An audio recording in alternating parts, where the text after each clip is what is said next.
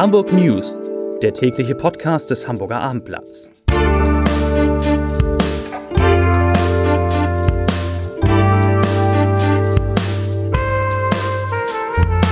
Herzlich willkommen. Mein Name ist Lars Heider und los geht es in die neue Podcast-Woche mit dem Wirrwarr bei den Stundenplänen der Hamburger Schülerinnen und Schüler. Darüber müssen wir sprechen, betrifft ja auch viele Lehrer. Außerdem die Corona-Zahlen in Hamburg, sie sinken und sinken und sinken. Eine Kultkneipe macht Ärger, nicht nur in Leer, sondern auch in Hamburg. Und die CDU macht der Hamburger SPD ein, naja, fast schon unmoralisches Angebot. Zunächst aber, wie gewohnt, drei Nachrichten aller Kürze mit einer neuen Kollegin, nämlich mit Laura Kosanke. Freuen Sie sich, freut ihr euch drauf. Jetzt geht's los. Nachricht Nummer 1. In Hamburg ist Strom bundesweit am teuersten. Zwei von drei Grundversorgern haben die Tarife zum Jahreswechsel angehoben. Zu diesem Ergebnis kam der neue Stromkostenatlas des Vergleichsportals Verivox. Im Vergleich zum Vorjahr zahlen Hamburger 5,2 Prozent mehr. Im Deutschlandschnitt sind es nur 1,4 Prozent. Damit ist Hamburg Spitzenreiter und Bremen Schlusslicht. Laut Verivox-Berechnungen zog der Preis im letzten Jahrzehnt um fast 60 Prozent an. Schuld daran ist unter anderem das hohe Netzentgelt, also die Kosten für den Bau und Betrieb der Leitungen. Im Europavergleich zahlen nicht nur Hamburger viel Geld für ihren Strom, in Deutschland sind Stromkosten insgesamt sehr hoch. Laut der Statistikbehörde Eurostat zahlen nur die Dänen mehr Geld für die Kilowattstunde. Nachricht Nummer 2. Bahn-App soll volle Züge verhindern.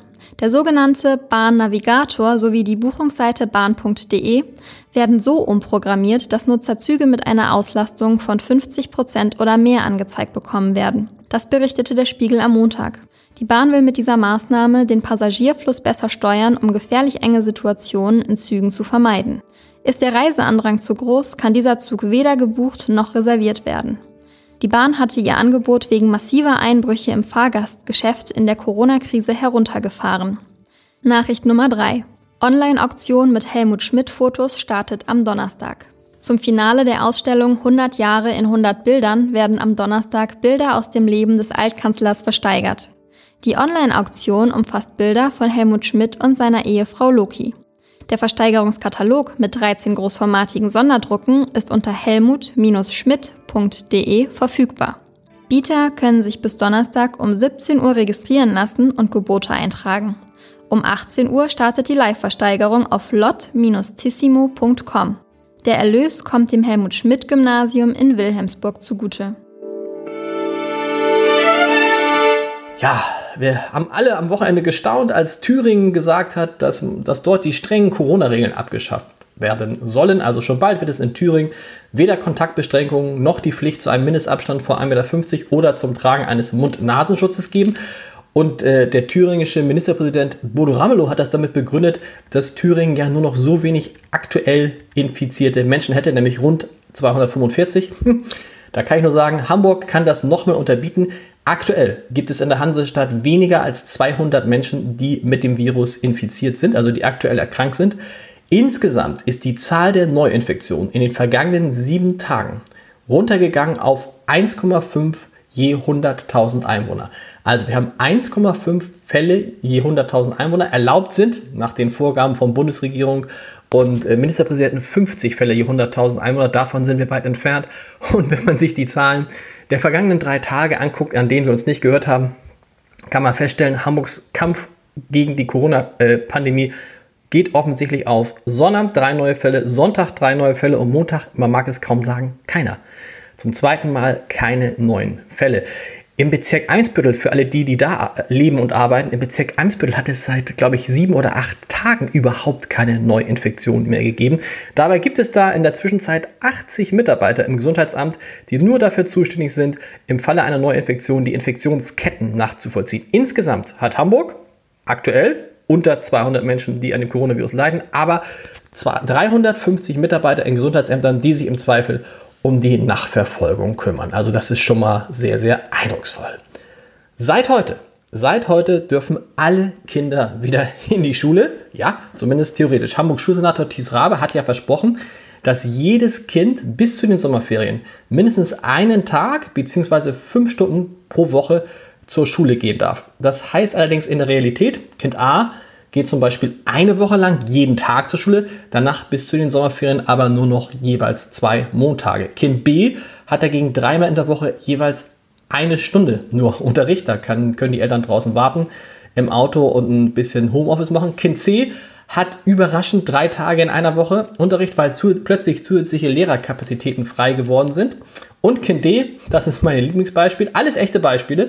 Kind D hat immer Dienstagsunterricht, allerdings fällt der nächste Woche einmal aus, weil die Lehrer, Achtung, eine interne Weiterbildung haben. Da fragt man sich, warum habt ihr diese interne Weiterbildung nicht gemacht, als die Kinder nicht in die Schulen gehen durften? Also, die Rückkehr in Hamburg Schulen ist sicher gut gemeint. Sie löst die Probleme von Eltern und Kindern, aber leider nur teilweise. Manchmal, siehe oben, verschärft sie das Organisationschaos in Zeiten von Corona sogar noch. Und es bleibt die Frage, zumindest bei den älteren Jahrgängen, wieso ist eigentlich ganz normaler Unterricht via Video, via Zoom nicht möglich? Ich glaube schon, dass die meisten ab 15 ein Handy hätten oder vielleicht sogar ein Laptop, mit dem das gehen würde.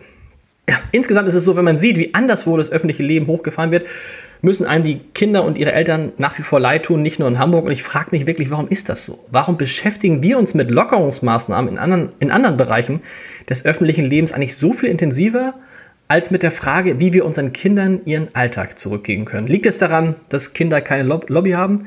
Dass sie wahrscheinlich, dass sie scheinbar, nicht wahrscheinlich, sondern dass sie scheinbar wirtschaftlich nicht relevant sind? Ja, wahrscheinlich auch vor allem, und das wollte ich einmal hier sagen, vor allem leiden die Kleinsten, aber unter einer Einschätzung, die wie wir heute wissen, vorschnell am Beginn der Corona-Pandemie getroffen wurde. Damals, damals waren sich nämlich alle Experten einig, dass sich das neue Virus in etwa so verhalten würde wie das Influenza-Virus. Und bei dem sorgen bekanntermaßen ja vor allem Kinder in Kitas und in Schulen für eine rasend schnelle Verbreitung. Und deshalb war damals die Devise, Schulen und Kitas müssen geschlossen werden.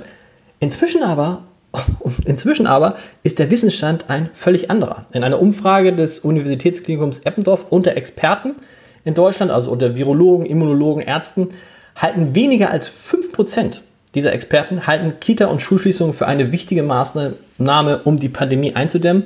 Und anders als bei der Influenza erkranken Kinder deutlich seltener als Erwachsene an Covid-19 und wenn, dann verläuft die Krankheit relativ mild. Und abschließend alle Studien, die es bisher über die Infektionen gibt, zeigen, dass Kinder immer am Ende und nicht am Anfang einer Kette stehen. Das schien bis heute niemanden zu interessieren. Heute hat Deutschlands bekanntester Virologe Christian Drosten gesagt, wenn es nach ihm ginge, könnten die Schulen nach den Sommerferien wieder komplett öffnen. Die Kitas auch. Es müsste nur vernünftig getestet werden. Vielleicht ist das der Durchbruch. Ich würde es den Eltern und Schülern und Kindern in Hamburg und sonst überall wünschen. Anderes Thema. Es hat Ärger in einer Hamburger Kultkneipe gegeben, quasi im Schatten dieses Restaurants im, in Leer, wo es mehrere Infektionen mit Corona gegeben hat.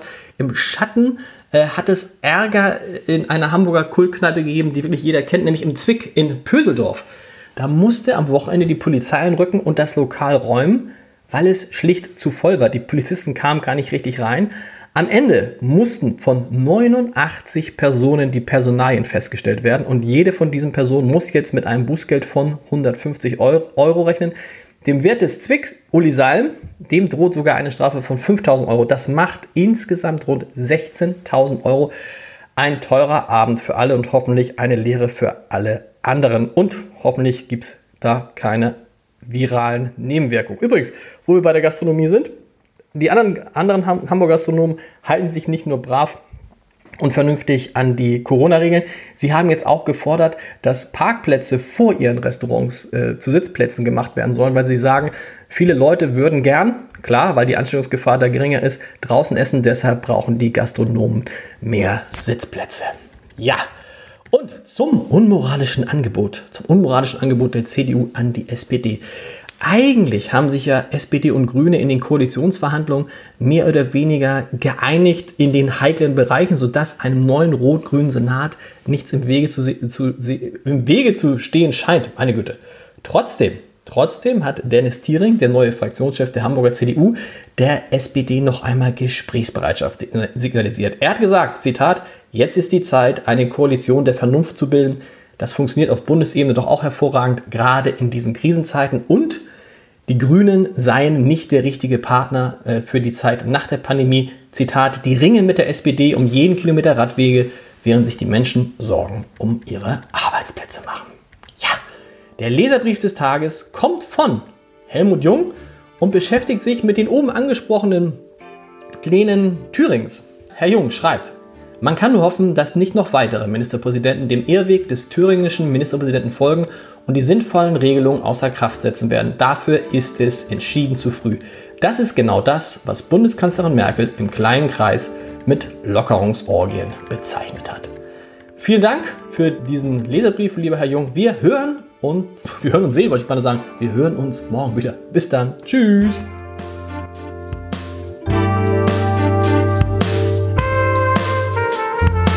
Weitere Podcasts vom Hamburger Abendblatt finden Sie auf abendblatt.de slash podcast.